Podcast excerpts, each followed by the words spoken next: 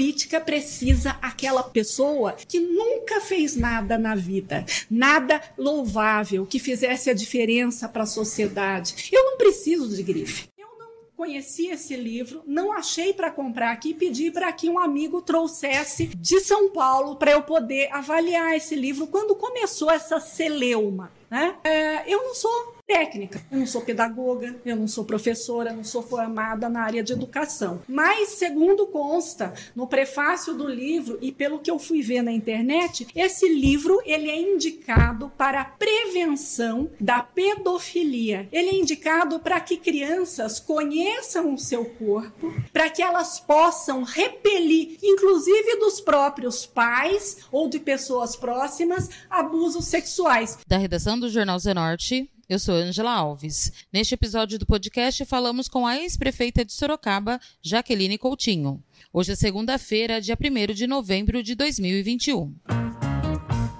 A ex-prefeita de Sorocaba, Jaqueline Coutinho, atualmente filiada ao partido MDB, conversou com o Zenorte na última segunda-feira. Desde que foi anunciado a presença da ex-prefeita na live, recebemos muitos comentários sobre o tempo à frente da prefeitura de Sorocaba. Jaqueline Coutinho utilizou a entrevista para fazer um desabafo e depois contar como foi a sua entrada na política. Não, é só para uh, voltando à sua colocação. Vocês colocaram uh, a notícia que eu estaria aqui hoje tal tal, e já veio esse povo falando, ah, prefeito não é prefeita, falando mal e tal. Lógico, a grande maioria é de comentários políticos, que ainda vivem aquela época da eleição, que acha que existe adversário, disputa.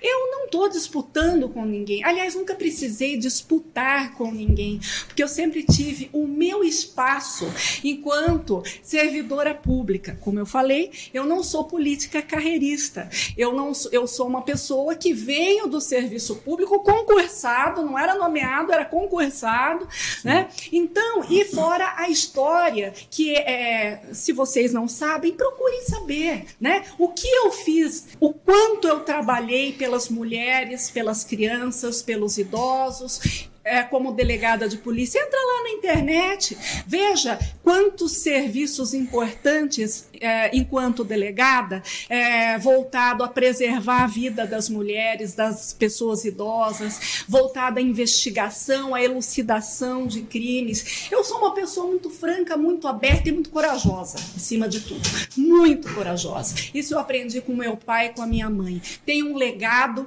é, inquestionável de é, serviço prestado enquanto é, delegada de polícia. Mas a política que entrou na minha vida em 2016, quando Renato Amari era o candidato, o pré-candidato a prefeito, e me convidou para ser vice. Renato, eu te amo, tô mandando um abraço aqui para você.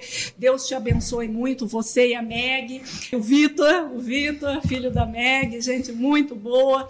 Então, é, Renato me convidou para ser vice-prefeito. Ele vislumbrou, talvez, na figura da mulher, da mulher de coragem da mulher que trabalha, que era, era delegada de polícia e que fez um trabalho realmente é, diferenciado, é uma mulher que poderia estar a serviço da política é, ombreada a ele, junto com ele. Infelizmente, ele não é, pôde continuar, daí veio o seu candidato, Crespo, que também teve os seus percalços ao longo dessa, dessa caminhada, desse último mandato, que foi de 2017 a 2020. Jaqueline Coutinho foi eleita como vice-prefeita de Sorocaba no ano de 2016. Estava juntamente na chapa com o ex-prefeito caçado José Crespo. Jaqueline assumiu a prefeitura por duas vezes, sendo que em 2019, após a segunda cassação de José Crespo, permaneceu na prefeitura até as eleições de 2020. A ex-prefeita fez duras críticas ao meio político, citando vaidades dentro da classe política. Afirmou que não precisava de grife para tentar agradar este ou aquele aquele apoiador. O meio político é um meio vil, o meio político é um meio difícil,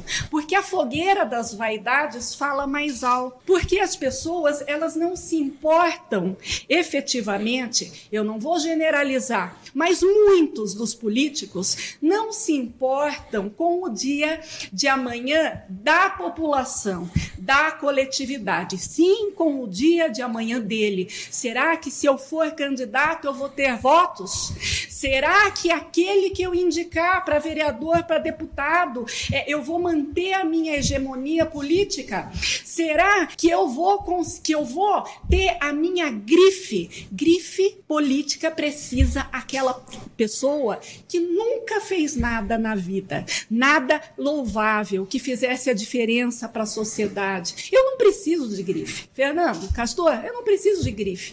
A grife é algo passageiro, artificial e é algo que não traz sustentabilidade é, política, certo? Grife é algo que, é, é, na realidade, traz um pouco de, vamos dizer, algo que não tem sustância, como eu falei, não tem sustentabilidade, né? A gente que tem uma história, eu não me preocupo com isso. Citada pela prefeita Simone Marqueto, prefeita de Itapetininga e presidente da região metropolitana de Sorocaba, Jaqueline Coutinho seria o novo reforço do partido MDB para ser candidata a deputada estadual num apoio do movimento chamado MDB Mulher. Jaqueline Coutinho afirmou que está avaliando a proposta de ser pré-candidata a deputada estadual e fez críticas a campanhas políticas. Uh, saí do PSL em julho e me filiei ao MDB. Antes que os robozinhos e aquelas pessoas já venham falar mal, né? Sem saber. É, aí, pessoal, eu sou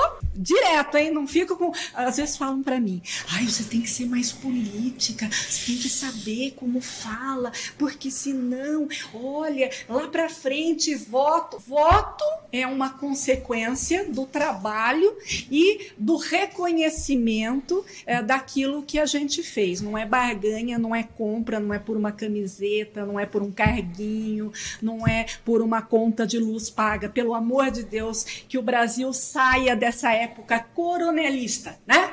Vamos votar, mas é assim, olha, eu voto em você, mas uma camisetinha um chaveirinho, um pagamento de uma continha, um carguinho aqui, um, é, sabe, um, uma ajeitadinha aqui. Não, eu sou contra isso, eu sou contra esse tipo de política nojenta, rasteira, baixa.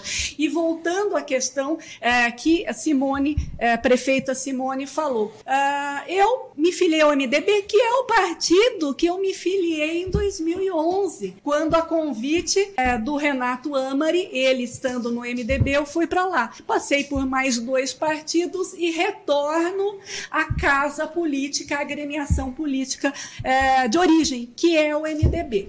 Né? E, é, de fato, eu estou avaliando se é, sairei candidata a deputada estadual. Não vou ser uma candidata é, padrão de praxe, essas, esses candidatos, como eu falei, que nós temos aí, né? Mais do mesmo. Não, eu não, é, não me preocupo preocupo em, em fazer o bem bolado, em fazer aqueles conchavos para ter voto. A minha obrigação é ser autêntica e trabalhar como eu sempre trabalhei. Quem fala o contrário, eu posso te garantir que está mentindo. A ex-prefeita comentou sobre a investigação da CPI dos livros que está ocorrendo na Câmara de Vereadores. Jaqueline Coutinho afirmou que está tranquila quanto a esta situação e disse que o dinheiro foi gasto de acordo com a legislação. A ex-prefeita também também afirmou que os livros comprados fazem parte de uma lista do Fundeb. Eu estou muito tranquila com relação a essa situação, porque o gasto foi um gasto é, apresentado pela Secretaria de Educação diante de um projeto que se chamava Projeto de Leitura em Rede, para que cada sala de aula tivesse sua biblioteca, inclusive atendendo a uma lei federal de 2010 que previa um título no mínimo para cada aluno matriculado na escola. Ah, mas podia ter gasto em outras coisas? Podia. Mas lembre-se que a gente estava no ano de exceção. Não dava para construir escola, porque nós tínhamos eh, as atividades essenciais apenas funcionando não tinha é, estoque em empresas para a gente adquirir, por exemplo, notebook. Então, muita coisa não podia ser feito. Por quê? Porque a legislação eleitoral proibia. Né? Ah, foi gasto 23, 26 milhões. Foi gasto de acordo com a previsão da Secretaria de Educação. Por que não comprou notebook? Foi até pensado em algumas é, estratégias para aquisições para a Secretaria de Educação ou para a rede pública Municipal de Educação. Mas muitas coisas não podiam se fazer, por quê? Porque não tínhamos é, mão de obra e nem oferta de estoque para poder adquirir esse ou aquele produto. Ah, ah, mas essa a prefeita fez uma licitação milionária. Não fez licitação coisa nenhuma. Essa licitação é feita pelo governo do estado dentro de uma ata de registro do governo do estado, junto ao Fundeb, Fundeb, se não me engano, que é o Fundo de Desenvolvimento para Educação. Então, o que a gente tem que fazer? A gente tem que, é, a gente adquire os livros, que não somos nós que escolhemos, são os técnicos, os analistas pedagógicos, os experts do próprio Fundeb. Eles escolhem os títulos e a gente compra dessa ata de registro. Não foi só Sorocaba que comprou, vários municípios, não só do estado de São Paulo, como de outros é, estados, adquiriram é, livros e outros é, bens. E lembrando que é obrigatório, não é porque eu quero, é obrigatório o gasto de 25% do orçamento em educação. Jaqueline Coutinho também falou sobre o tema dos livros. Segundo a ex-prefeita, o livro é indicado para prevenção contra a pedofilia. Eu não conheci esse livro, não achei para comprar aqui, pedi para que um amigo trouxesse de São Paulo para eu poder avaliar esse livro quando começou essa celeuma, né? É, eu não sou técnica. Eu não sou pedagoga, eu não sou professora, não sou formada na área de educação. Mas, segundo consta no prefácio do livro e pelo que eu fui ver na internet, esse livro ele é indicado para a prevenção da pedofilia. Ele é indicado para que crianças conheçam o seu corpo, para que elas possam repelir inclusive dos próprios pais ou de pessoas próximas, abusos sexuais. Se a criança não sabe o que é um abuso sexual, se ela não conhece o corpo, e muitos pais ainda não discutem a questão do corpo, do sexo é, e, e da pedofilia, do abuso sexual, o que acontece? A criança não sabe como repelir, como ter uma atitude de negativa diante disso. E o livro é, segundo consta, é para isso, para que a criança, junto com a equipe, os professores, façam, tenham um entendimento, um trabalho dentro de um contexto de evitar abuso sexual. Infelizmente, as pessoas que é, não conhecem ou não leem a respeito, elas fazem uma avaliação rasa, superficial, é, uma avaliação tendenciosa, né, como fizeram à época. Mas conversando com o ex-secretário e com alguns técnicos, eles falaram que esse livro era indicado sim para a faixa etária e que não havia nada de errado em é, esse livro estar lugar sendo utilizado em sala de aula com os professores e alunos. A ex-prefeita falou sobre a implantação do botão do pânico, hoje chamado Protege Mulher. O botão do pânico, como um instrumento de, é, digital de defesa ou de proteção da mulher, ele existia, mas era algo incipiente, algo que, infelizmente, não tinha a eficiência que ocorreu aqui. Eu ouvi até um, um parece que um colega comentou, ah, não sei o que, mas em São Paulo já tinha o botão do pânico da PM. Totalmente diferente, colega. Totalmente diferente, né? O nosso botão do pânico, que depois, por questões de patente, de registro, teve que é, mudar o nome, e obviamente nós seguimos o que